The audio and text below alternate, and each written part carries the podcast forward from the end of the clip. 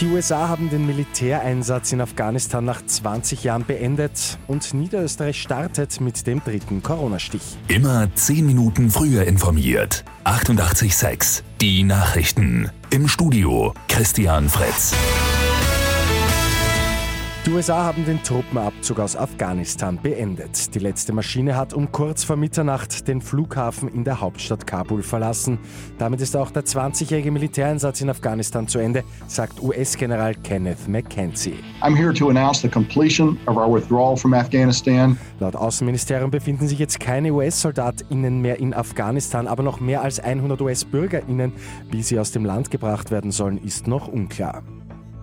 In einem Pflegeheim in St. Pölten startet heute die dritte Runde der Corona-Impfungen, die Auffrischungsimpfungen. Für Risikopatientinnen soll der dritte Stich ja sechs Monate nach dem zweiten erfolgen. Salzburg will mit den dritten Impfungen am Wochenende starten, Wien dann in den kommenden Wochen. Auch einige andere Bundesländer, darunter etwa das Burgenland, haben die Vorbereitungen dafür bereits getroffen.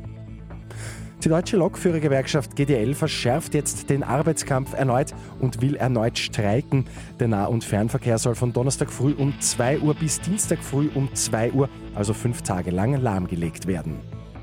Und seit gestern gibt es eine neue App für Eisenstadt. Die gute Nachricht zum Schluss. Die Cities App mit regionalen Nachrichten, Infos über Veranstaltungen, einer interaktiven Karte und vielem mehr.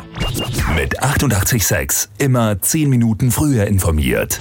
Weitere Infos jetzt auf Radio 886 AT.